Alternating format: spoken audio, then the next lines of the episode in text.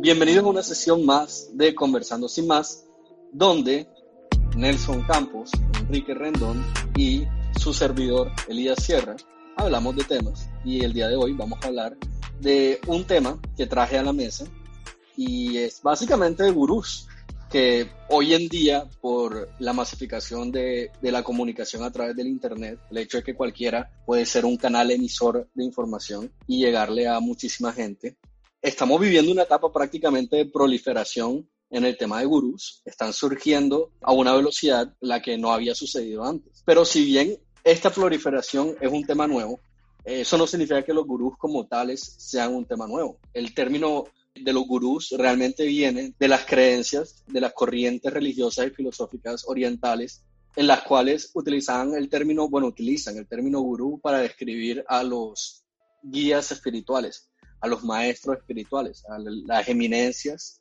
en estos temas.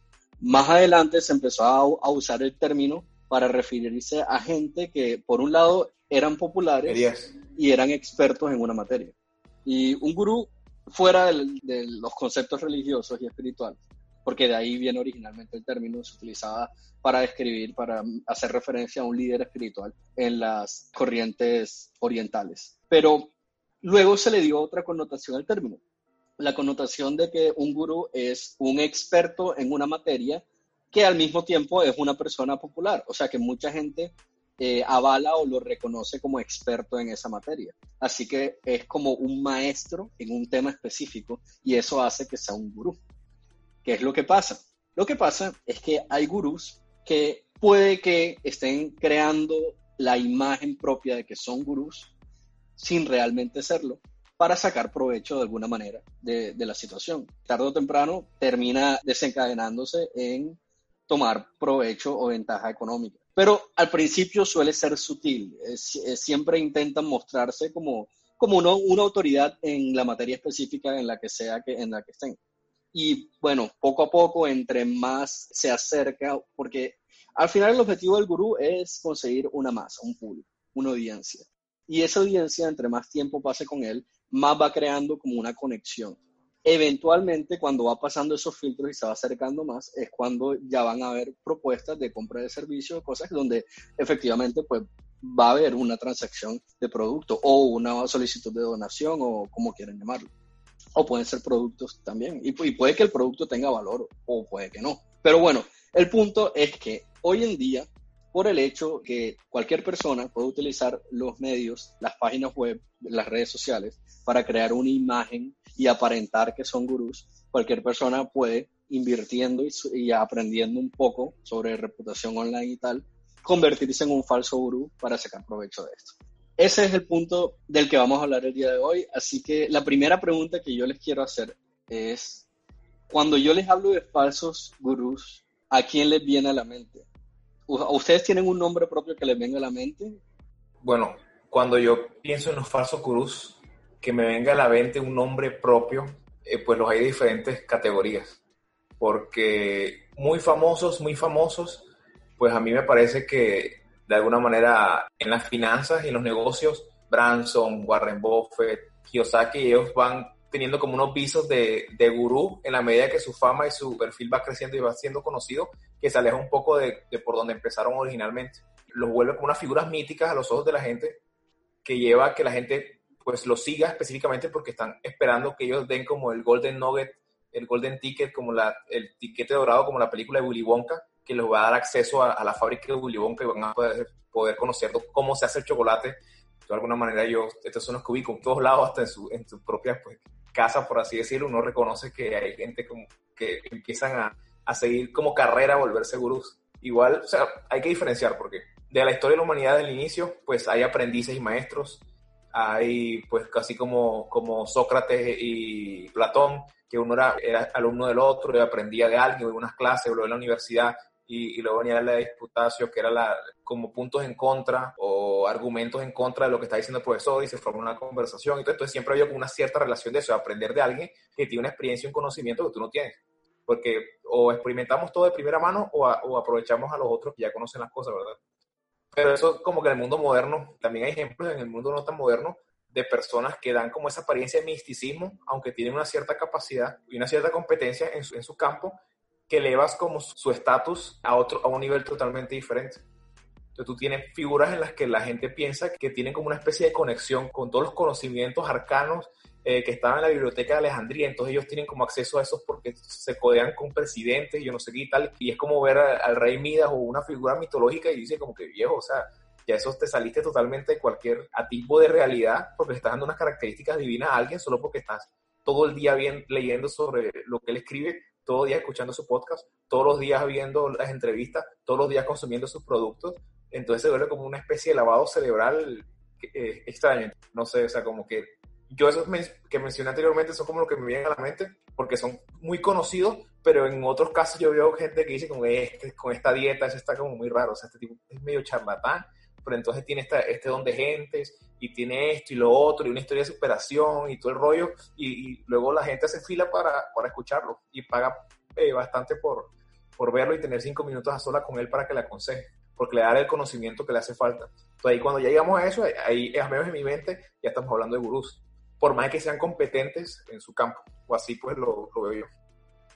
Si lo miramos como desde una perspectiva tal vez evolutiva, por así decirlo, anterior y hace muchos años era muy común la tradición oral para, para transmitir la información, para transmitir los conocimientos. Ahí surgía que hubiesen diferentes profetas o personas especializadas en ciertas ramas del conocimiento y se les conocían como esos maestros que eran el centro de la información.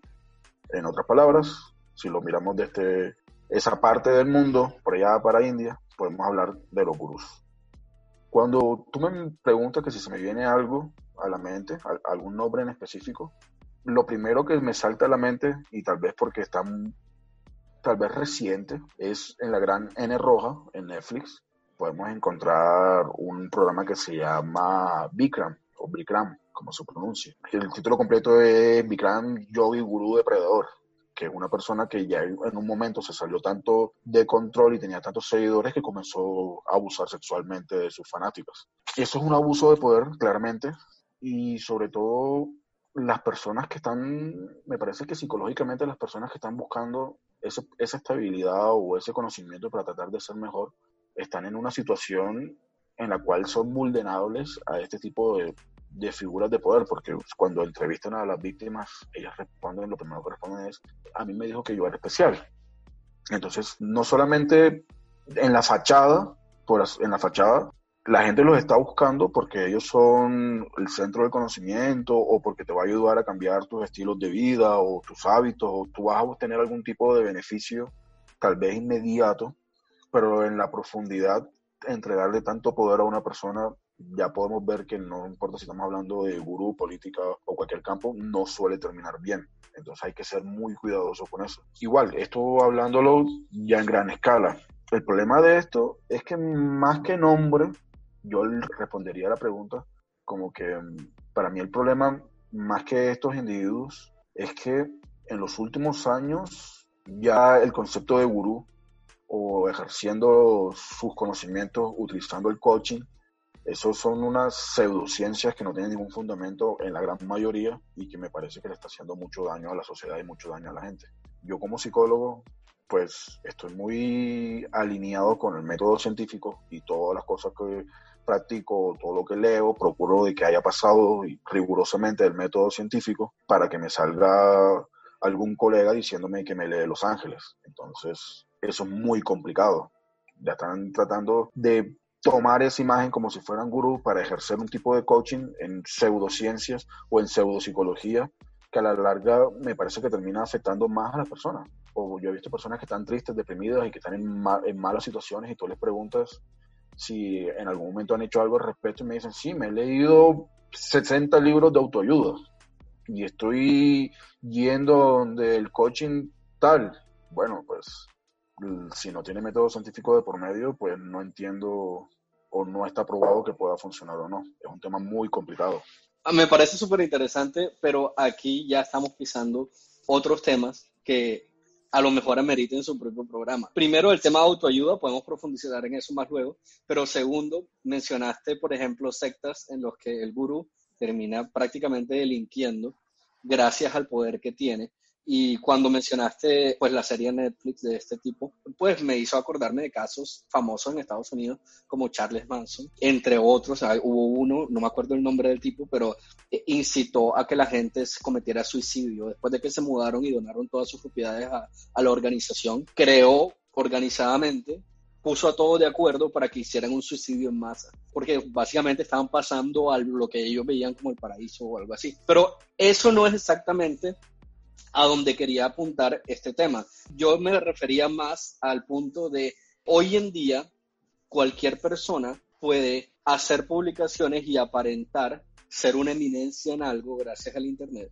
y invertir en hacerse la imagen, vender de que, hey, aquí, o sea, yo soy el que tiene la verdad y la vaina es por aquí. Y como tú dices, Kike, hay gente que tiene un perfil que lo hace vulnerable o que está pasando por una situación en su vida y es vulnerable a este tipo de, situaciones y va a terminar siguiendo ciegamente.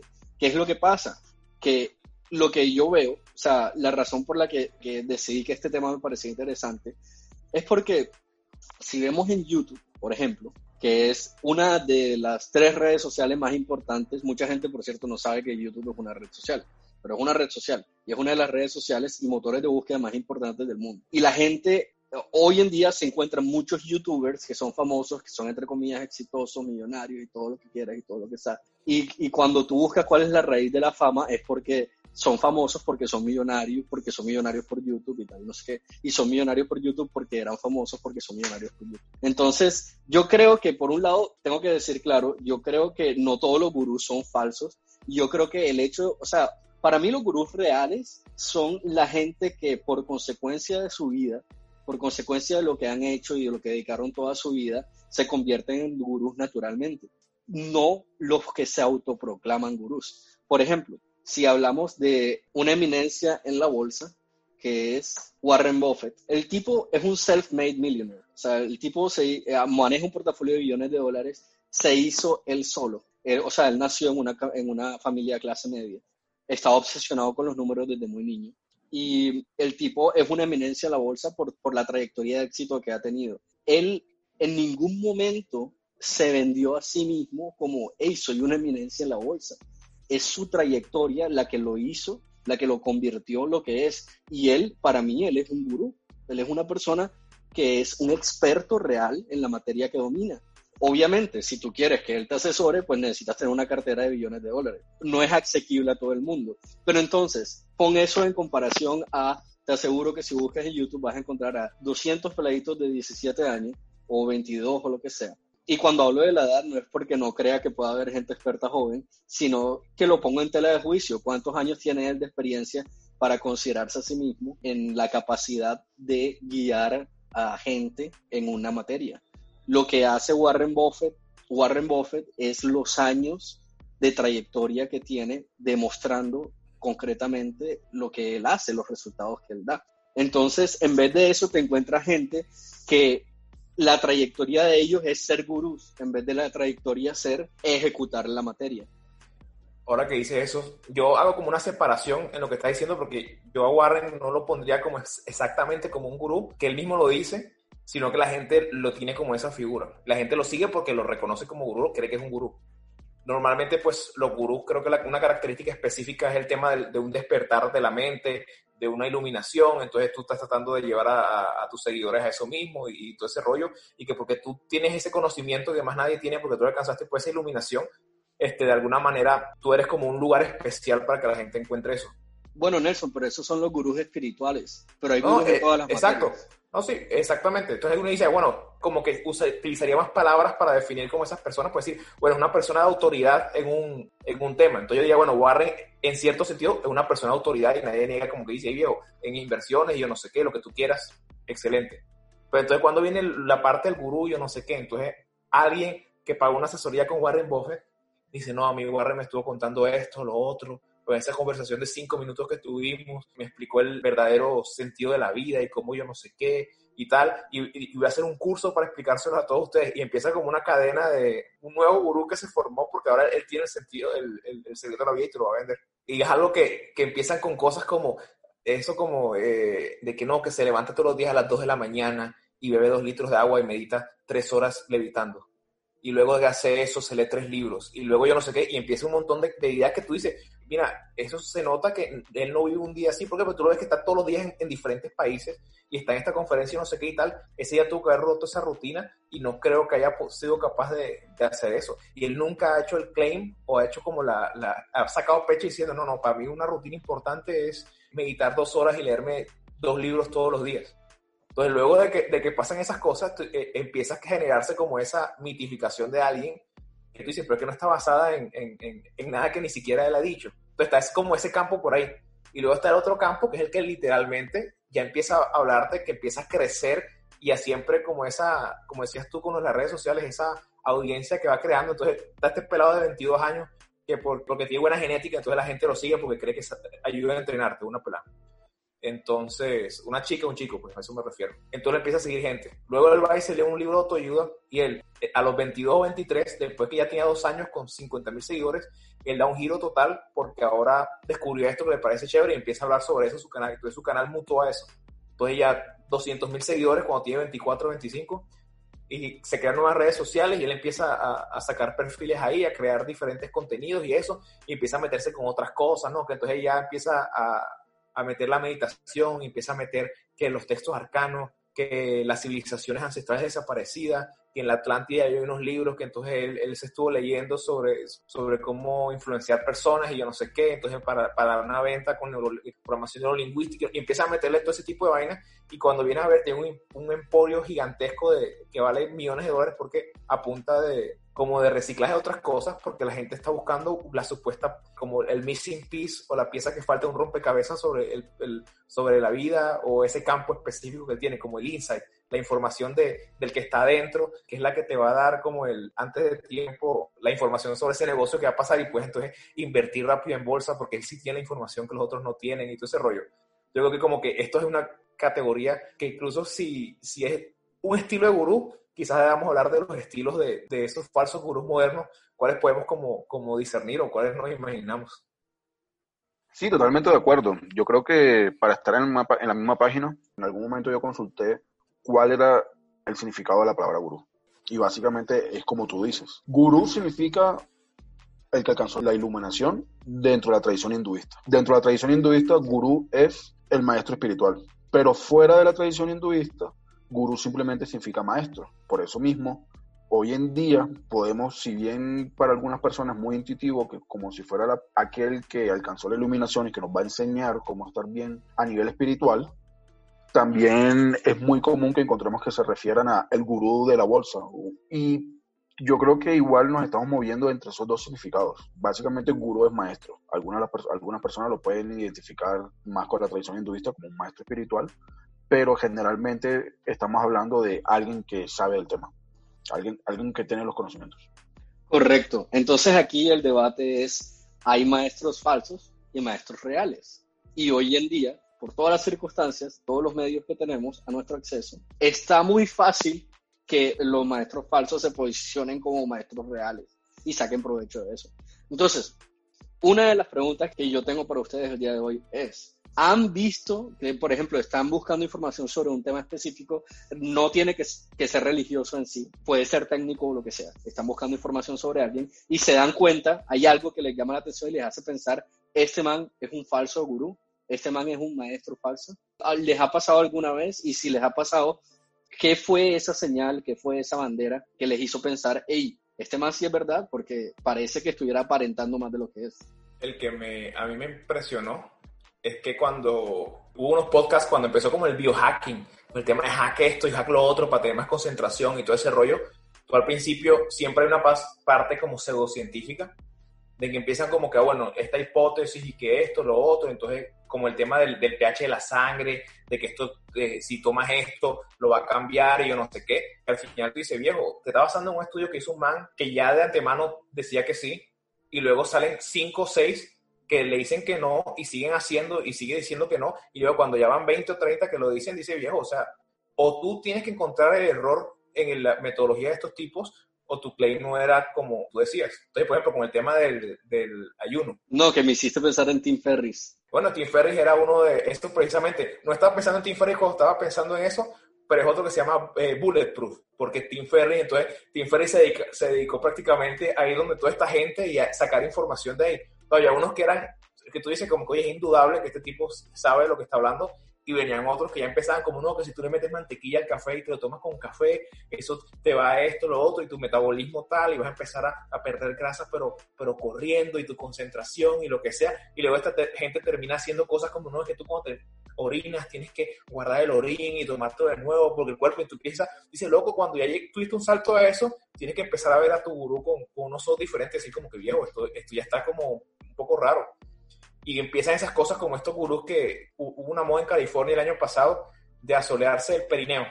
Eh, los que no saben qué es el perineo, eh, busquen en Google qué es el perineo. Y ellos decían, no, que tienes que ponerte al sol y o no, o no, sol. o no lo busquen, o disfruten, disfruten la ignorancia. Sí. No, o sea, no, solo, solo si eres mayor de edad, búscalo. Sí, no sé qué podría salir, así que me retracto lo que dije, pero es importante. Búscalo en un diccionario, que es el diccionario.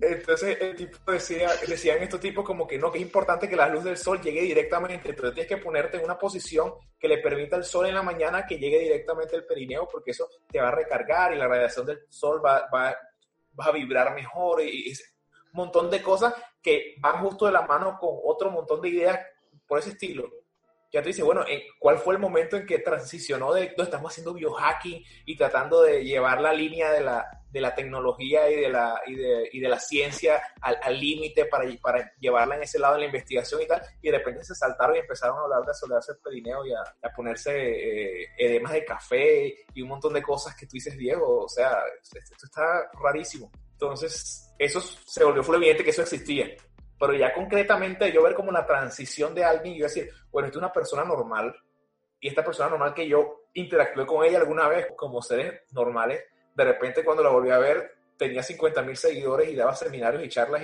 y, cosas así. Este, fue impresionante.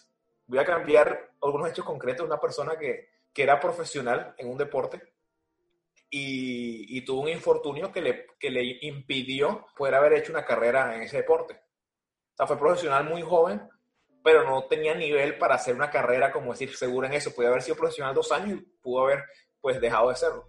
Puede haber ganado algo de plata en eso y iba a quedar en su hoja de vida, la experiencia y todo eso, pero no era que tuviera un talento indiscutible para tú decir, no, este tipo va, probablemente lo vaya a hacer siempre.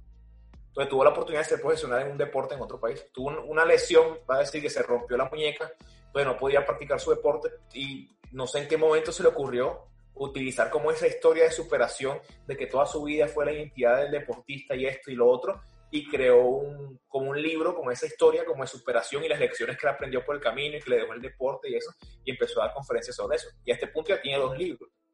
Como una persona con mucho contacto, como intensa, empezó a, a buscar, pedir favores en todos lados. Y dice, hey, tuve una charla por una empresa, ah, vente acá y da la charla ese día y tal. Ah, que tengo yo no sé qué, un colegio, entonces iba a hablar de ese colegio y tomaba fotos y grababa videos y luego pagaba un montaje para, para un reel como de todo lo que estaba diciendo en las charlas, hacer un audio, creó una empresa uh, con las redes sociales sobre esa imagen que estaba dando eso y cuando viene a ver hablar legítimamente, hay gente que, que lo tiene, que su único contacto con él es esa imagen que él fabricó. Entonces, para ellos, toman en serio lo que él está diciendo cuando la gente que lo conoce de otras cosas, sabes que es una persona súper vacía y súper, eh, como uno diría, epidérmica, que tú dices que este tipo no tiene ideas profundas y no se sienta ni cinco segundos a, a, a contemplar las cosas, sino que nada, es lo, como, lo que se le ocurre en ese momento el chiste, eso es lo que dice y está como por encima, pura, como puro la superficie del agua, no va nunca como a las profundidades. Y normalmente uno asocia como que, bueno, el gurú entonces debería navegar por las profundidades y, encontrarse con esos peces extraños que no llega la luz del sol ahí, precisamente él los ve y los conoce precisamente porque está con esas profundidades y hay como una cierta connotación de eso con esto. Pero aquí estamos hablando de una persona que evidentemente no lo es. Y, y me sorprende porque es tan fuerte la inercia de esa imagen que entonces el tema de consejería sobre, sobre, para, sobre depresión, para palabras de aliento y de esperanza, un mensaje motivador y todo eso, y, y es una fabricación de, ah, un día me jodí, no voy a poder seguir jugando, pero creé todo este entramado de, de, cosas porque yo tenía como unos elementos que si lo unía de tal manera, salía una historia. Entonces supo crear como la narrar esa historia bien. Entonces, para mí fue impresionante como darme cuenta que, oye, nunca he visto esa transición en vivo porque lo he visto en como en la lejanía, pero ya en vivo verlo es, es, increíble. O sea, de verdad, no yo de pronto soy una persona ingenua que no pensaba que eso era algo tan sencillo de hacer, entre comillas, pero que con los medios modernos y hay tanta cantidad de personas que tú fácilmente podías influenciar a 100.000 personas, de 8 billones de personas, si le dedicaras tiempo y plata a eso, para no monopolizar la conversación. ¿Qué opinan de lo que les acabo de contar? ¿Han tenido una experiencia como esa o, o no? Tranquilo, tú puedes contarnos lo que quieras. Yo realmente soy una persona bastante enfocada en el método científico. Así que básicamente para mí, yo ni siquiera pierdo el tiempo con eso. Si hablamos como de tratar de pensar en personas o en sus máximos exponentes, tal vez como tal no pueda darles los, los ejemplos porque no tienen mayor impacto en mi mente. Más que ello, sí he visto mucho es el, surgimiento y la presión de todas esas nuevas corrientes que buscan o que tratan de decir que fulano, que es el expositor que está en ese momento, es el gurú de ese tema, para hablar más concretamente. Por lo menos, estoy un poco en contra de todas las ramas que hablarían de, de PNL, que es programación neurolingüística, hasta mindfulness, que es una práctica de meditar y estar aquí en el ahora y tal. Para mí todo eso es medio ofensivo porque están cogiendo una que otra teoría de la psicología y sacar una cantidad de fenómenos y una cantidad de argumentos a partir de ahí que ya ni siquiera se puede considerar eso como ya ni siquiera tiene nada que ver con la teoría original. El PNL, por ejemplo, está basado en la teoría del rapport, que es la, empatía y cómo uno la maneja para tratar de influenciar o tratar de tener un vínculo con la otra persona y la, y la convierte en toda una rama sectaria ahí de que ya vas a ser una persona con poderes mentales y vas a hacer que el otro controle a la otra persona. Eso está totalmente fuera de, de todo decir. Y por lo menos yo, por ejemplo, en una empresa a nosotros nos ofrecieron unas capacitaciones de mindfulness y ahí empiezan hablando, no, es que esto es algo que Bill, Gates practica todos los días y entonces si ustedes quieren ser millonarios de la noche a la mañana como Bill Gates, entonces hagan mindfulness. Pues básicamente estamos en el siglo de la información, googleé un poquito y vi, no, Bill Gates dijo que él le gusta meditar y que sale de unos libros de mindfulness. No que él sea el fanático expositor número uno de mindfulness ni que vas a ser como él. Cogen y transforman y transgredirse toda la información de tal manera que te tratan de vender una panacea y un producto milagroso. Yo creo que el éxito de los gurús y de los programas que ellos venden es que te tratan, juegan con la psicología de la gente y te tratan de ofrecer algo de resultados inmediatos. Como, ¿estás deprimido? ¿Quieres ser millonario? ¿Quieres comprarte un caballo? No te preocupes, compra mi libro y asiste a mis clases y págame todos estos millones y de la noche a la mañana vas a tener un millonario, un caballo millonario. ¿En qué momento? Y que, pero tengo una pregunta porque no tengo claro si tú descartas, o sea, tú dices que eres escéptico y te gusta ver la vaina desde el punto de vista de psicología, pero en ese orden de ideas tú descartas a todos los gurús o tú descartas a los falsos gurús. No, a, los falsos gurús. ¿Cómo, ¿Cuál es tu filtro de criterio para distinguir este man es falso? Mi filtro de criterio es que todos son falsos. Para mí, de entrada, todos van a ser falsos. Y si se llaman, se autoproclaman gurú, entonces es falso. Para mí, simplemente cuando hablamos del ejemplo de Buffett, pues es una persona que vive y sus ingresos y su poder no está en ser gurú. Entonces, él está y puede pasar la criteria para ser un gurú.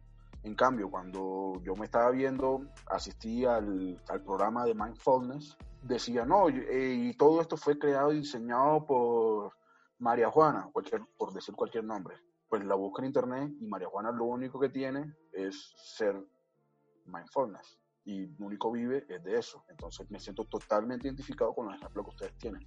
Es cualquier persona que logró hacer una buena estrategia mediática, se dio a conocer y tiene bastantes seguidores, pero es un, círculo vicioso de improductividad porque es gurú porque es famoso y es famoso porque es gurú, pero si metes eso en un colador no hay realmente ningún valor. ¿Sí me explico? Es cierto, y yo conozco, me he encontrado con mucha gente en mi vida que realmente son muy superiores, tanto a nivel espiritual como a nivel de conocimiento ante mí. Y si inclusive yo, si yo los quisiera llamar gurú, entrarían dentro de la categoría, pero yo no los veo líderes de una secta, no son personas que se autoproclaman que tienen la panacea y la cura para la pecueca. O sea, estamos hablando de personas que manejan cierto nivel de humildad. ¿Sí me explico? Para mí, de entrada, por descarte, yo siempre lo veo que no. Para mí todo, todo es mentira, todo es falso. Eso no quiere decir que yo tampoco, digamos que soy una persona curiosa y, y con cierto nivel de paciencia, entonces igual escucho o veo o analizo la información que tienen. Igual asistí a todo el seminario de mindfulness. Entré con la misma conclusión que con la que salí, que fue una pérdida de tiempo, pero hasta ahí. Para mí eso debe ser muy cuidadoso, porque, bueno, igual desviándome un poquito del tema, yo creo que también depende mucho en qué nivel se encuentre uno. Por ejemplo, si hablamos que el status quo es cero, y uno está buscando estar en un 10, que es estar bien. Si tú vienes un menos 90 y el gurú te va a poner un menos 30 porque igual no está aportando nada, pues sigue siendo ganancia. Hay gente que también está, yo creo que mucha gente que le ha servido, indudablemente conozco gente que dice que le cambió la vida el mensaje que le dio fulanito por YouTube. Yo creo que sencillamente en algún momento podemos estar tan mal que esos consejos pueden servir un poco pero sigo siendo muy escéptico con mucho cuidado porque me parece que el riesgo que se incurre en recibir esa información, una cantidad de información no científica, pues puede terminar muy mal también. Bueno, he sabido que una manera muy fácil de hacer que crean una mentira es primero decir dos verdades y luego la mentira. Y la gente es muy probable que asuma que la tercera va a ser verdad, porque ya sintieron contigo con lo que estabas diciendo. En ese orden de ideas, creo que tiene mucho sentido lo que estás diciendo. O sea, estás consumiendo información a alguien. Ten en cuenta que puede que sí estén diciendo cosas que sean ciertas, pero averigua quién es del que estás consumiendo, porque a lo mejor este pedazo es cierto, pero luego, o sea, te están preparando, están creando una relación para luego, pues, encaminarte a donde ellos les convenga y no realmente donde sea eh, el mejor interés tuyo. Sabes que, hablando de eso que estás diciendo, ¿cómo diferencias tú al que lo es del que no lo es? O el que se lo cree del que no se lo cree? Porque puede ser que alguno ni lo, ni lo mercadee como, como parte de su portafolio, ser eh, gurú, pero que se lo cree y se comporta como un gurú, que tú dices, este tipo está actuando como un gurú, como un iluminado de alguna manera. Y una cosa que me llamó la atención es lo de la mentalidad de la abundancia. Porque es un concepto que, que tiene un sentido que algunas personas te dicen, mira, yo te estoy dando esta información, no porque yo tenga otra información allá que es mejor y yo te voy a cobrar por ella porque no es tan importante esta como la otra, sino porque yo sé que la diferencia de lo que tú vas a hacer como competidor mío lo va a hacer el trabajo que tú vayas a hacer y los 30 años de experiencia y de ventaja que tengo yo en esta carrera. Si tú en 5 minutos no, no vas a ser problema para mí, entonces yo no tengo problema en compartirte eso. Si yo viera que tú tienes un poco, unos medios para hacerlo, no te lo compartiría. Dice, ¿por qué? Porque yo no quiero eh, ayudar a mi competencia en ese sentido.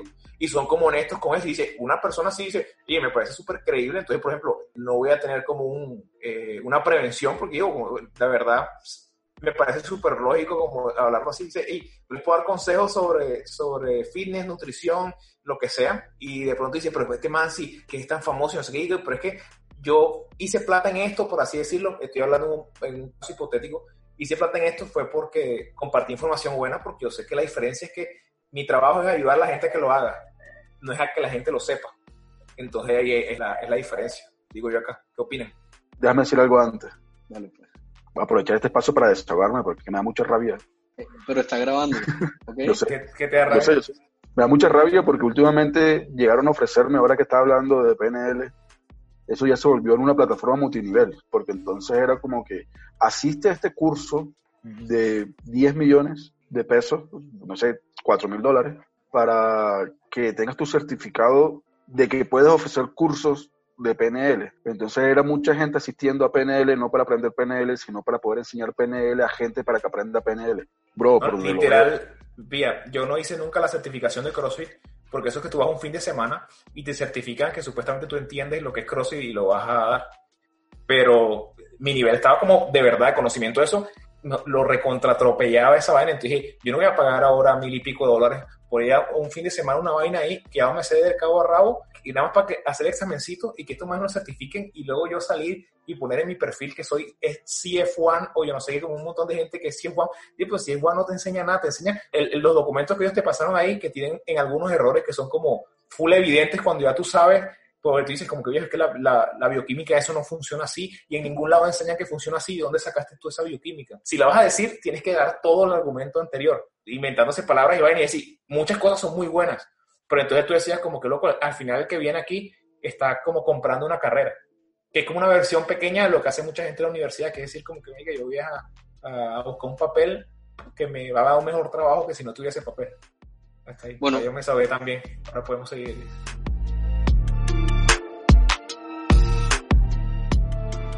Bueno, y seguimos aquí conversando sin más. Estamos hablando de falsos gurús. Así que si sigues algún gurú, puede ser un buen consejo que guardes tus susceptibilidades, porque puedes que las toquemos. Yo quería comentarles una anécdota. Eh, ustedes saben que yo empecé a trabajar a muy corta edad y en una de las compañías que trabajé cuando era joven, trabajé en una empresa de diseño web en Miami y en esa empresa, pues yo todavía no sabía lo suficiente para entender qué era un falso gurú. Y era un concepto muy nuevo. Estamos hablando de 15 años atrás, no, no existía YouTube, o de pronto si existía, no tenía la popularidad que tiene ahora para nada. Y bueno, yo trabajé para este tipo, lo voy a decir con nombre propio, vamos, se llama Carlos Gallego. Y digo el nombre porque ahora mismo lo busques y no encuentras nada. Y Carlos Gallego invirtió, él trabajaba en campañas publicitarias de pay-per-click. Él hacía campañas publicitarias a través de AdWords. O sea, él te hacía la página web, pero aparte de eso, las compañías que querían invertir en publicidad en Internet, pues como no sabían utilizar la plataforma, era una época en la que muy poca gente sabía sobre eso y no existían prácticamente certificaciones en eso. Así que habían autoproclamado gurús en inglés y el tipo se le ocurrió la brillante idea de autoproclamarse gurú en español. Así que el tipo lo que hizo fue que, ¿cómo te conviertes en gurú falso obviamente. Fácil, pues inviertes X cantidad de dinero.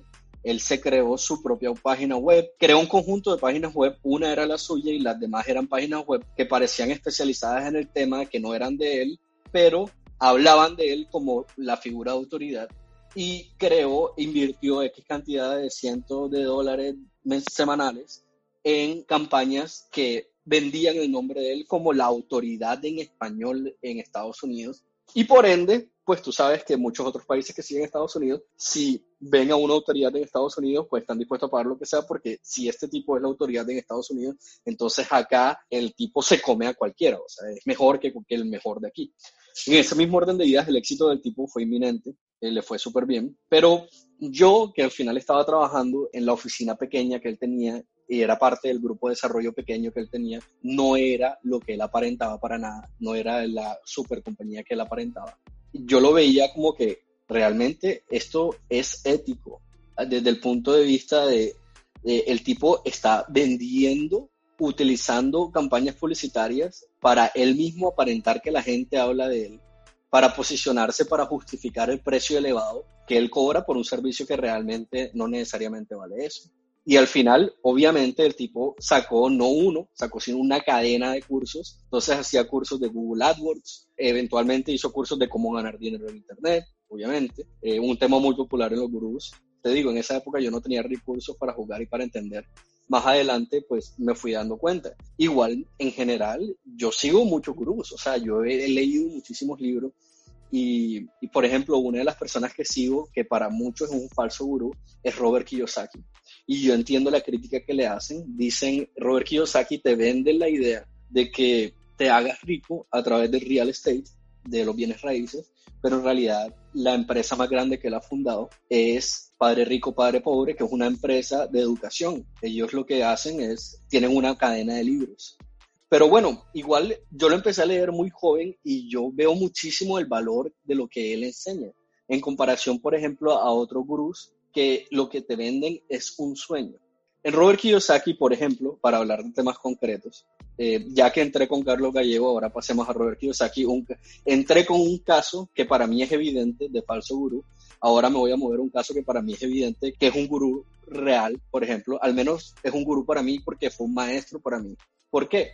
Porque el tipo fue el primero que me mostró un cuadrante y me dijo, hey, de este lado están, si tú vendes tu tiempo por dinero, eres un empleado si tú eres independiente, pero vendes tu tiempo, tu dinero, por dinero, pero igual dependes de tu tiempo para seguir produciendo, eres un autoempleado. Tienes más libertad que el empleado, pero sigues dependiendo de la cantidad de horas que puedas dedicarle, la cantidad de dinero que puedes hacer.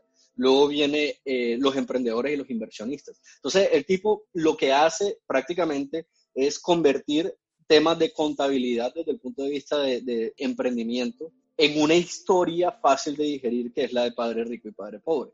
Así que en ese orden de ideas, yo creo que el tipo sí enseña, el tipo sí, sí hace lo que promete. Y bueno, yo lo comparo, por ejemplo, con Tim Ferris, que lo mencioné antes, porque Tim Ferris no solamente habla sobre fitness, él, me leí el libro de El cuerpo de las cuatro horas, que básicamente él te dice que con, con cuatro horas de ejercicio a la semana puedes tener el cuerpo perfecto acompañado de una dieta y tal y no sé qué. Pero también tiene otro libro que dice que la semana de cuatro horas de trabajo, que con cuatro horas de trabajo a la semana tú puedes, puedes tener la vida de tus sueños. Y asimismo hay más libros. Y para mí, por ejemplo, Tim Ferriss ya entra más en el lado de los, de los falsos gurús. ¿Por qué? Porque al final ¿Qué es lo que la trayectoria de toda la vida de Tim Ferris te dice? Tim Ferris no tuvo éxito hasta que vendió libros sobre cómo tener éxito. Y esa es la primera señal que yo veo que me dice, hey, ojo con este tipo, porque este tipo puede estar aparentando para venderte. Eso no significa que no tengan éxito, pero el éxito que están teniendo es por estar vendiéndote a ti. No es que su éxito sea consecuencia de la trayectoria que han tenido. No sé si, si me enredó un poco en, lo último. ¿Qué, ¿Qué, opinan? Está claro. No, clarísimo, sí. Es más, lo que te iba a decir es que de pronto a veces la gente no cae en cuenta de eso porque, como decías tú, si te vendía una, una, algo que fuera 100% mentira, uno normalmente no cabría. Entonces, si te quieren vender algo que no es tan real, necesitan dando una buena dosis de verdad, y esa buena dosis de verdad a veces depende de la situación que uno esté viviendo o el tema o el consejo que tengan ahí, te puede cambiar la vida totalmente. Y dice, mi vida era una antes y fue una después de que yo leí ese man.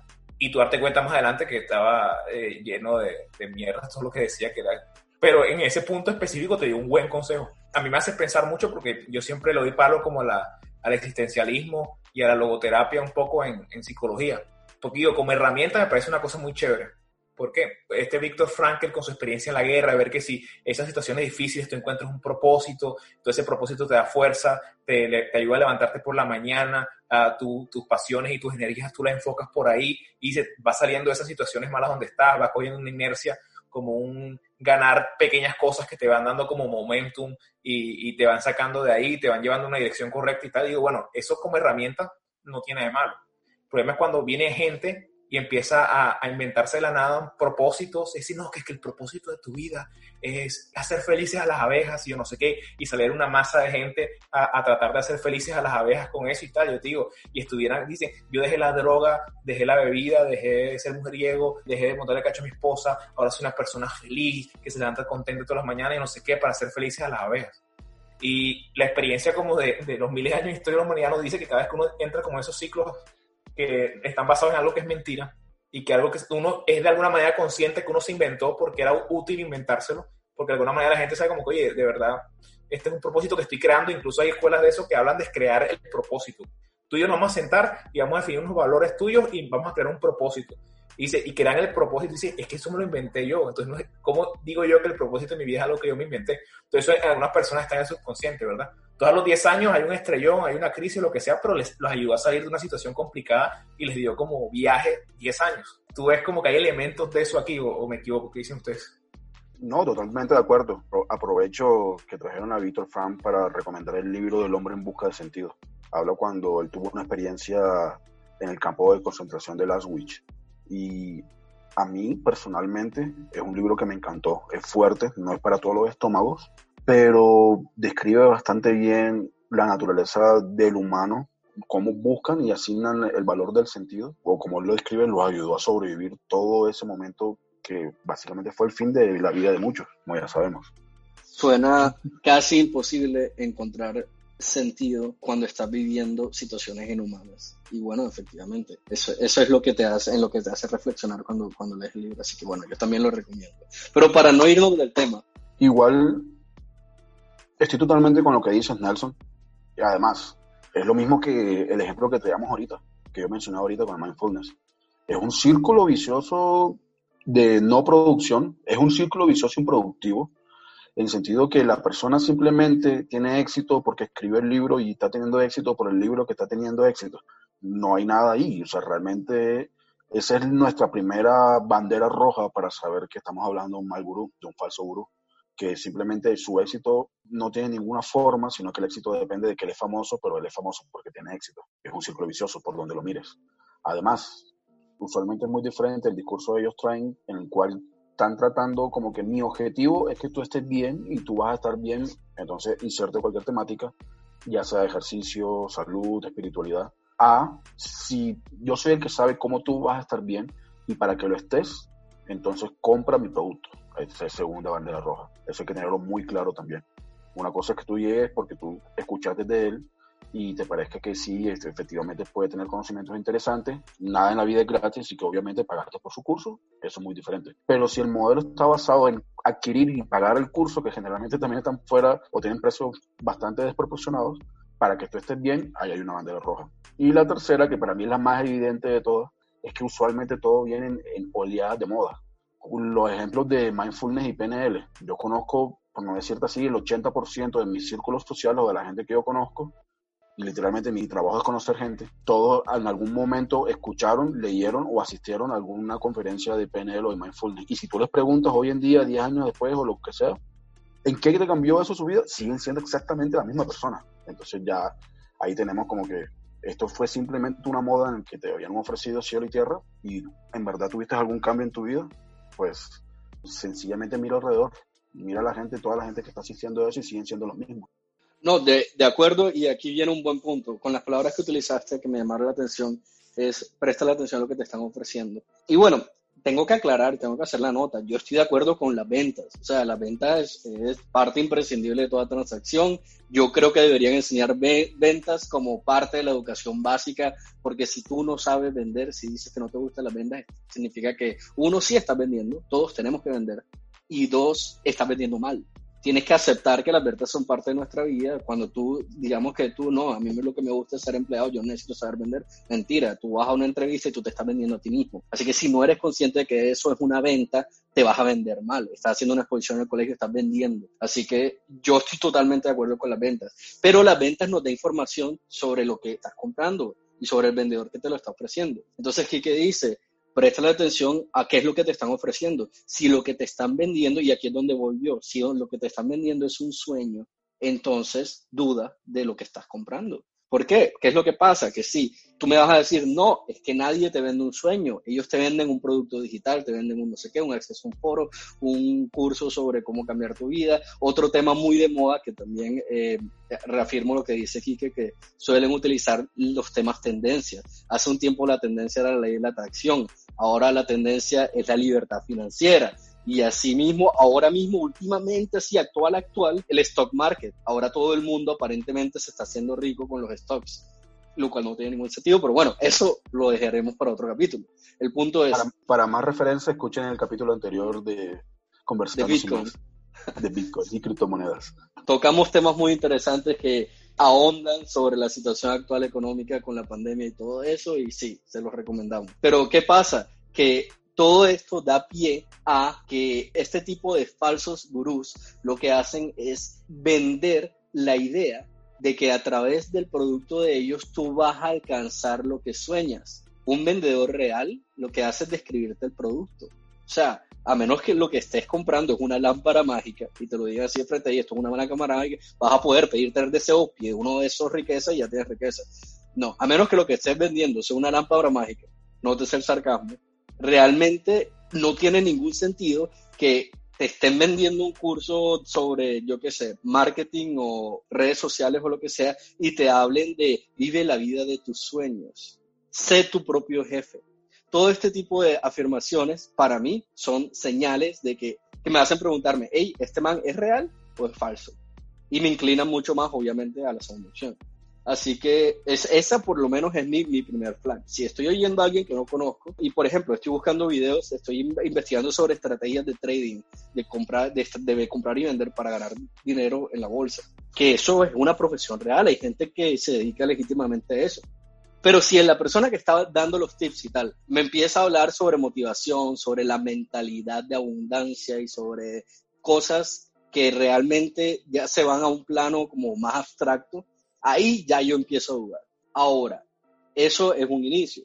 Otra, otro de los recursos que suelen utilizar es cuando pues las enseñanzas que dan, hay enseñanzas que son muy abstractas y muy vagas. ¿Por qué? Porque es muy fácil aplicar enseñanzas vagas o afirmaciones abstractas a cualquier cosa. Cuando yo siento que el contenido que me están dando es suficientemente genérico, como que se pueda interpretar de la manera la que yo quiera, ahí esa es otra señal que yo, que yo digo, eh, hay que dudar de este tipo, quién es este tipo. Este tipo sí tiene la trayectoria que se necesita para hablar con, con esta autoridad. Esa es la, la, segunda señal. Una que a mí me, también me llama la atención es que si ya te gastaste 10 mil dólares en cursos y charlas de eso, sobre ese tema, y luego te salen con que, que al final tienes que tomar eh, el control de tu vida y aceptar que tú eres el culpable de tu fracaso y todo esto, y tú dices, eh, viejo, pero he tratado de hacer todo eso que me has dicho y, no, y la cosa no ha salido.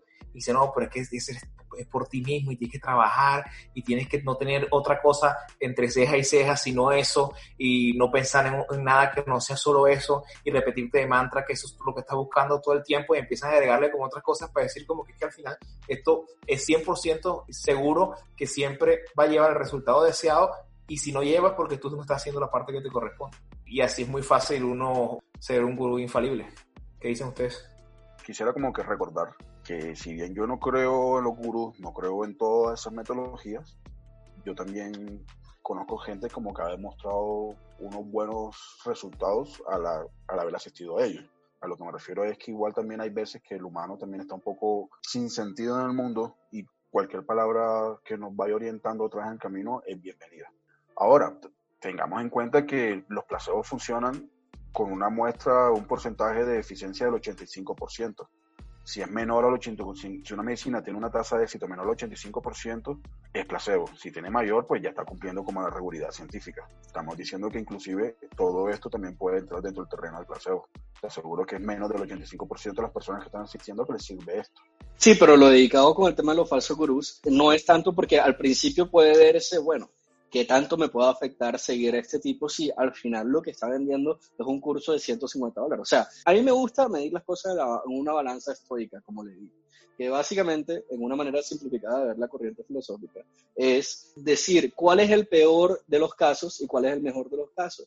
Es si, en caso de que sucediera el peor de los casos, estoy dispuesto a asumir ese riesgo por el peso del mejor de los casos y basado en eso, en esa orden de ideas, tomar mi decisión. Entonces, por ejemplo, si yo sé que eh, me voy a montar en un avión, entonces yo digo, bueno, ¿cuál es el peor de los casos? Que, que se caiga el avión y muera. ¿Cuáles son las posibilidades de que eso pase? ¿Cuál es el mejor de los casos? Las posibilidades realmente son bajas, uno. Y dos, aviones fueran todos los días y voy a poder ir a ese lugar donde quería ir. Ahí sí me parece que no estoy tan de acuerdo contigo y creo que hay que tener mucho cuidado porque estás partiendo del hecho de que es una persona con capacidad de toma de decisiones y es una persona estable. Si estamos hablando de una persona que requiere atención clínica o que ya requiere intervención clínica, una persona que está profundamente en la depresión o que está tal vez por el ambiente y por los conocimientos que tengan no encontró tal vez una, una mejor solución para lo que para su vida o para la situación en la que está viviendo, meterse en, en un falso gurú puede ser catastrófico. Entiendo perfectamente y tiene mucho sentido, tiene mucho valor la nota que agrega aquí. Que, o sea, evidentemente, si tú te encuentras en una situación emocionalmente o psicológicamente delicada, no busques influencers de YouTube, loco, busca ayuda profesional no tiene nada de malo y todo el mundo ha tenido etapas donde ha necesitado ayuda de alguna manera u otra. Entonces hay que reconocer el valor de la ayuda profesional donde, donde se necesita. Pero sí, bueno, si digamos que no estás en alguno de esos extremos, el punto a donde iba yo es, yo estuve hablando ahorita de Tim Ferris, pero igual me he leído cuatro libros de Tim Ferris. Por, y me dirías, pero, pero si lo consideras que te ha levantado señales de falso gurú, ¿por qué lo lees? Yo tengo otra teoría también y es que basado en, lo que comentaba antes, pues yo considero cuál es el peor de los casos, el peor de los casos por qué cantidad de tiempo. Pero también considero que existe la posibilidad de que encuentre el Golden Nugget. Yo siempre pienso, ok, si este libro, digamos que este libro me lo están vendiendo como que promete 10 mil. Obviamente, lo primero que asumo es no me va a dar 10 mil, porque nada es tan bueno como suena. Sí, soy un poquito trágico, pero bueno, eso es parte de la manera en la que vivo las cosas. Pero si el libro me da mil y me costó 10, a lo mejor, y teniendo en cuenta que lo, lo, peor que puedo perder es X cantidad de tiempo que igual iba a dedicar a leer, y ya voy a tener una opinión pues más concreta sobre el tema, eh, yo puedo estar dispuesto a asumir el riesgo. Entonces, en ese orden de ideas, cuando yo leo un libro de un pseudo gurú, no necesariamente estoy esperando que el libro sea la respuesta a todas las preguntas existenciales que nadie se ha podido resolver. Pero si ese libro me puede dar una frase que me haya inspirado para mejorar en algo, ese para mí es el Golden Nugget, que sería como, ¿cuál es la traducción de Golden Nugget? El nugget es como la pepita piedrita de oro. la pepita de oro, exacto. Si de esa montaña, si de ese día que me gasté, si de esas 24 horas de trabajo duro, ahí levantando paja o lo que sea, encontré una pepita de oro que puede ser una frase o un insight, que eso es lo otro, y va con lo que dijiste ahorita de los placebos. Si me inspiró a que yo mismo tuviera una realización que quizás no la decía textualmente en el libro, pero escuchándolo me hizo pensar algo que no había pensado antes, entonces justificó el tiempo que yo gasté en el libro. Obviamente, si veo que el tipo realmente no tiene nada que, aportar y 100% lo que hace es venderse a sí mismo, pues obviamente no voy a seguir leyendo.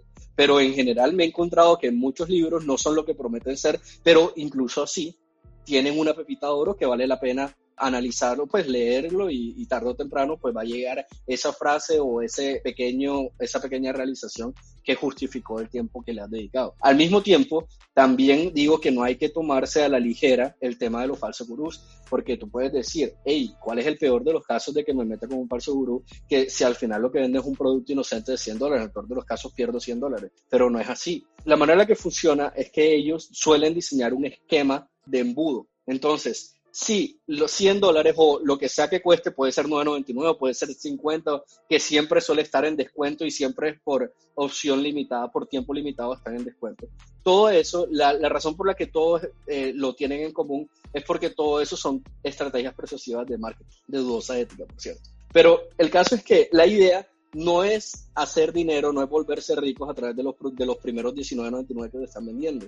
La idea es que romper la barrera de la confianza en el que tú estás dispuesto a darles la tarjeta de crédito. Entonces lo que haces es bajar en el embudo estás, y cuando te entre más fondo en el embudo estás, más alto va a ser el precio de los productos que te ofrecen. En YouTube yo he visto videos, testimonios de personas que han empezado a seguir falsos gurús que les dicen, eh, mira, yo soy millonario, mira, tengo un Rolls Royce, tengo un carro de lujo, vivo un estilo de vida de lujo y tal, y te voy a enseñar a que tú hagas lo mismo y empieza todo como inocentemente y cuando vinieron a ver, pues se vieron inmersos en una red de gente que los sigue ciegamente hasta el punto de que hey, despiertan y alejaron su familia, a sus amigos y están en menos 8 mil dólares en deuda en tarjetas de crédito.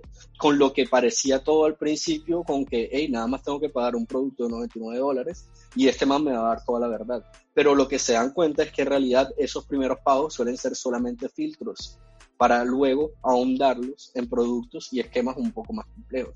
Este tipo de personas han diseñado estructuras de productos que son más complejas que lo que se ve superficialmente.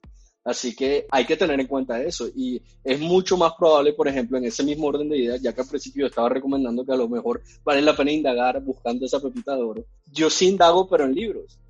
No voy a indagar gastándome cuatro semanas de mi vida viéndome 500 videos de un influencer que no entiendo cuál es la trayectoria que ha tenido y todo eso, que no sé si es real o no. Así que yo aplico eso en libros, porque para mí los libros son un poco más difíciles, ya que tiene que pasar por todo el, filtro de edición, producción. Es un poco más difícil de, de, crear, toma más tiempo crear una imagen de falso gurú a través de libros que a través de redes sociales. Sobre la decisión de compra o no de un libro, de un gurú, de alguna manera uno tiene que ver el costo-beneficio de lo que va a hacer bueno, yo soy fanático de la lectura también y me entristece un poquito porque hay libros que nosotros llamamos los grandes libros. En Estados Unidos y en otros países, pues hay una iniciativa de recuperar ese valor de esos grandes libros que si un libro es, vigente por 300, 400, 500 años a través de diferentes como periodos históricos, diferentes mentalidades, significa que tiene algo interesante que decirte. Entonces, cuando uno los cambia por un libro que, que está de, de, moda tres semanas y puedes haber vendido 10, 10 millones de, de edición en esas tres semanas y luego queda en el olvido, quizás no era un libro tan relevante. Entonces yo creo que de pronto el tema de los gurús se vuelve como muy presente cada vez que, que no hay respuestas sólidas a, preguntas que nos hemos planteado la humanidad durante muchos años. Y hay ciertas respuestas que, están, o que se erigen sobre las demás y que tú las ves de forma más clara y patente. Y por ejemplo, a veces uno dice, bueno, en la Divina Comedia de Dante en algunas de las obras de teatro de Shakespeare que hablan temas sobre la amistad, sobre el amor, sobre incluso la economía como el Marqués de Venecia, sobre los prejuicios. Y, y esos tienen 300, 400 años a veces esos libros, a veces tienen 800 años y dicen, y es mucho mejor que muchas versiones modernas que tenemos. Eh, Crimen y Castigo, los hermanos Karamazov de Dostoyevsky, que te hablan de realidades que todos vivimos y que a veces nosotros, quizás no en, la parte de las ventas, pero sí gurú de temas del gurú de las relaciones, el gurú de la asertividad, el gurú de, del amor, el gurú de life coaching, eso como que ya es que necesito alguien que me dirija la vida porque eh, no tengo idea qué opciones hay ni qué es lo que quiero de verdad y tal. Y mucho de eso tiene que ver por la falta de ese tipo de respuestas. Que igual hay otras cosas que no existe una, una única respuesta que vaya a solucionar 100% de todos los problemas en 15 minutos en un tweet. Entonces uno siempre va a estar como buscando y como enderezando, encontrando nuevas coordenadas y viendo como la, la geografía del mapa un poco mejor. Entonces creo que siempre tiene que ver como la ausencia de eso a que seamos como víctimas de, de falsos gurús, sobre todo en la época que vivimos, que se caracteriza por esa superficialidad en, en las respuestas y en las preguntas. Y por supuesto por la popularidad, porque todos son populares curiosamente. Por cierto, quería agregar para todos los conspiranoicos que nos estén escuchando, todos aquellos que están allá afuera oyéndonos, porque tenemos multitudes de gente oyendo, y que crean en las conspiraciones y que eso de que se pueden comprar likes, me gustas y seguidores y suscriptores y views de YouTube y oyentes de Evox y todo eso, toda la gente que cree que hay un mercado negro en el que tú puedas entrar y, y, con unos pocos dólares crearte una imagen como si mucha gente te siguiera y tal, pues tienes razón. O sea, realmente sí, sí es muy económico real. Y, y yo mismo tengo acceso a, a mercados en los que tú puedes comprar por centavos millares de vistas de YouTube. Eso se compra por millar. Imagínate lo económico que es. Entonces tú llegas, lo primero que hace YouTube es que cuando llegas a los 300 views, a las 300 vistas de un video, ellos te paran de contar para verificar un poco, verifican que un porcentaje de, lo, de, lo, de, los, de los views sean reales, verifican la interacción y después de eso pues quedas en automático y empieza a subir y tú puedes comprar los millares que tú quieras. Entonces tú, digamos que tú ahora mismo haces un, una pequeña estrategia o te sientas con un social media manager o con un influencer y, dices, mira, yo me quiero gastar 500 dólares ahora mismo para empezar en, en mi campaña, quiero posicionarme como eh, el gurú o como un maestro en tal tema y ellos te van a decir, ok, entonces vamos a crearte un fanpage que va a tener aquí, vamos a meter 25 mil seguidores aquí, aquí vamos a crearte en la cuenta de Twitter, vamos a, a publicarte no sé cuántos tweets a la semana cada tweet, vamos a comprarle 50 retweets y no sé cuántos likes, etcétera, etcétera. Entonces te hacen un diseño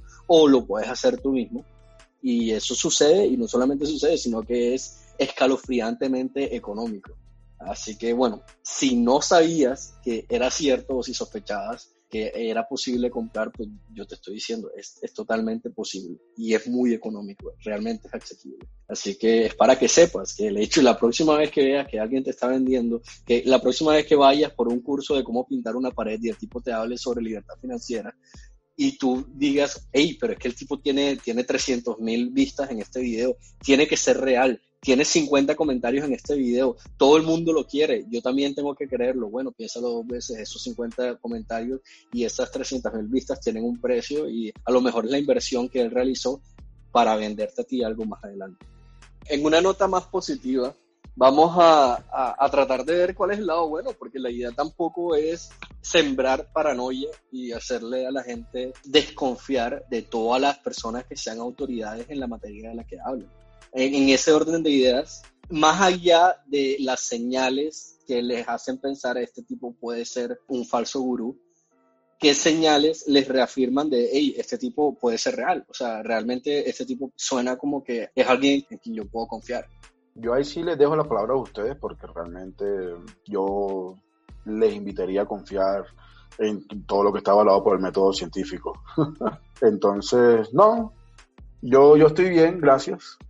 Si tienen problemas, consulten a su médico más cercano, a su psicólogo. Y si quieren aprender de finanzas, pues busquen un curso avalado por alguna universidad, pensaría yo. No hay soluciones mágicas, no hay pócimas mágicas, no hay gurús mágicos. Pueden tener pepitos de oro que te permitan hacer uno que otro insight, pero si estás entrando en terrenos donde son de alto riesgo y que puedes probablemente terminar perdiendo tu dinero, pues al menos que sea avalado por alguna universidad y queda con un título de algo. Bueno, yo sí me alejo de la postura aquí que bastante, en el sentido de que yo no puedo decirle a la gente que solo confíe en lo que la ciencia le dice porque no puedo hacer un experimento para, para que eso suceda. Antes de la ciencia viene el uso de la razón. Entonces tienen que fomentar su pensamiento crítico y, el uso de su razón, que no dejen de aprender la lógica y, las cosas que durante mucho tiempo la humanidad, cuando empezó a, pues, a crecer y a crecer en, en muchos saberes y en muchos niveles, empezó a transmitir una generación a la otra porque era algo que era necesario para el, que, pues, el desarrollo de la persona y de su, y su capacidad cognitiva, de su pensamiento crítico y de cosas que, que, vienen a jugar con eso. Entonces, pues eso no tiene, no hay forma de, suplantar eso. La medida que uno hace esto, uno podrá diferenciar entre el trigo y la cizaña y podrá tranquilamente ponerse a escuchar a, a un gurú extravagante y así sea aprender de marketing o de cómo dar sus discursos o cómo tratar a la gente y, aprender desde, hasta ese tipo de cosas. Yo creo que, que si uno parte de eso, pues uno no te van a engañar ni te van a, a, a romper el brazo o a torcer el brazo para, para meterte por ahí. Bueno, sí, realmente comparto contigo eso. Yo creo que nuestro mejor gurú es nuestro sentido común. Obviamente, el primer filtro es nuestro sentido común y todo ello. Y ahora ya a la parte positiva, ahora que ya haces esa, ese, apuntas eso, a la parte positiva diría que, que si hay gurús buenos, digo, bueno, yo creo que caracterizaría a un gurú bueno por no ser gurú específicamente. Entonces, porque no es gurú, es que diría que es un gurú bueno. El ejemplo que se me ocurriría, pues, hay gente que normalmente sabe mucho de muchos temas y si le preguntan, pues te cuenta cosas y no anda por ahí buscando foco pensando que él es el que tiene las respuestas o que es una especie de enviado y elegido para iluminarnos a todos. Que de algún modo, eh, no sé, porque una cosa que a veces pensaba era que, bueno, estas gurús y elegidos, iluminados y cosas así, hay unos que de pronto lo estén haciendo conscientemente y dicen, yo voy a engañar a la gente porque me repara. Es más, en, ahora con, con, las redes sociales, gente que es eh, testigo de primera mano se dan cuenta como que, ah, no, que tal tipo supuestamente fue a tal lado, se tomó una foto en tal lado y no sabía que hay otra gente ahí que le tomó una foto ese, precisamente en ese momento y resulta que era mentira lo que él estaba diciendo en la foto y el contexto y todo eso y lo pillan y se le arma un escándalo y, pierde un montón de seguidores y todo ese tipo de cosas. Eso son cosas que pasan en el mundo moderno porque hay demasiadas cámaras. Eso te muestra que hay gente que te dice mentiras de frente en eso y se te está engañando con conciencia.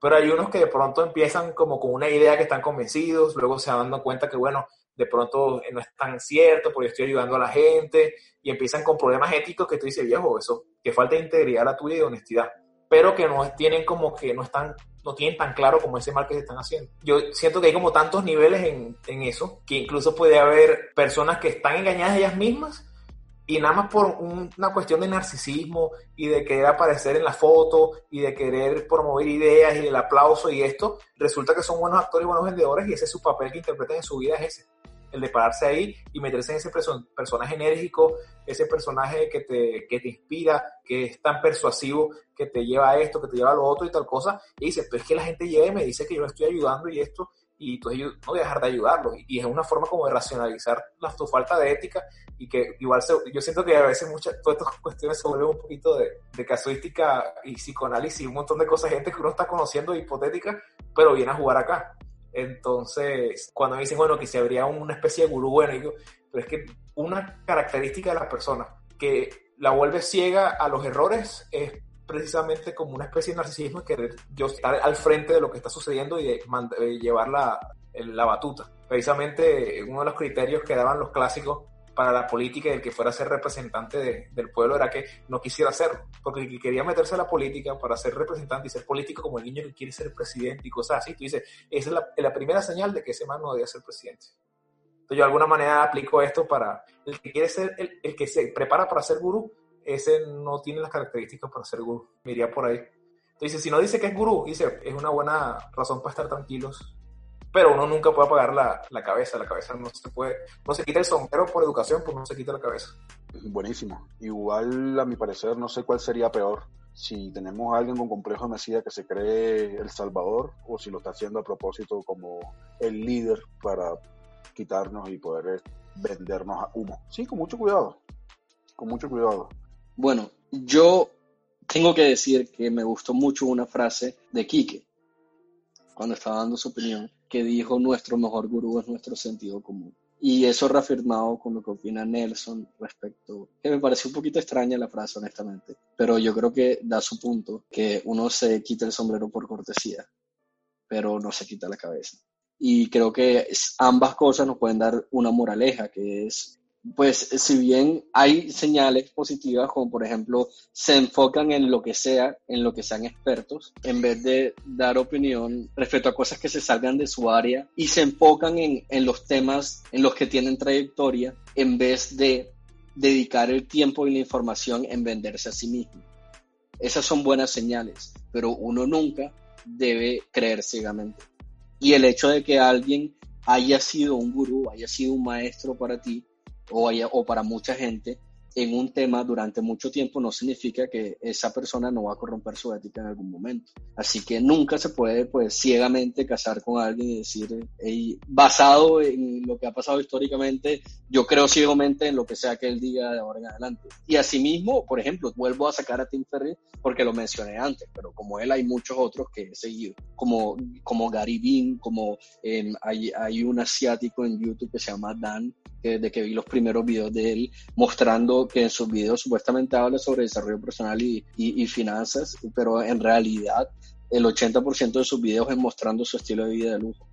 Realmente es evidente para mí que es un falso gurú, pero sigo con, con el caso de Tim Ferris. Igual en los libros de él yo aprendí cosas que no sabía antes y yo sí creo que se pueden aprender cosas por fuera de la institución, por fuera. Eh, por ejemplo, eh, una de mis pasiones, los que me conocen lo saben, es emprender desde muy joven. Y bueno, yo he aprendido más, o sea, yo he aprendido sobre emprendimiento en libros que te hacen cuestionar cosas como cómo pretendes aprender de emprendimiento a un profesor que es empleado y nunca ha aprendido y cosas así. No digo que todos los que digan afirmaciones así sean, veraces, lo que estoy diciendo es reafirmando la idea de, hey, la mejor inversión que puedes realizar es en tu propio eh, sentido común.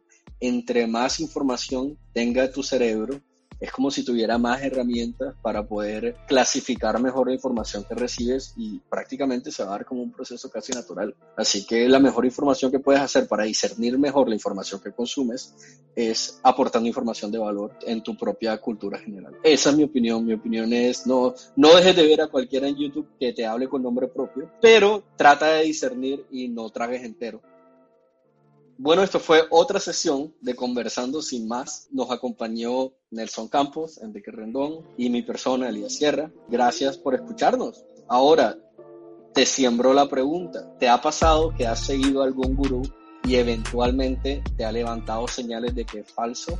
¿Quieres comentarnos quién o quieres comentarnos cuáles son las señales? Estamos ansiosos por leer tus comentarios.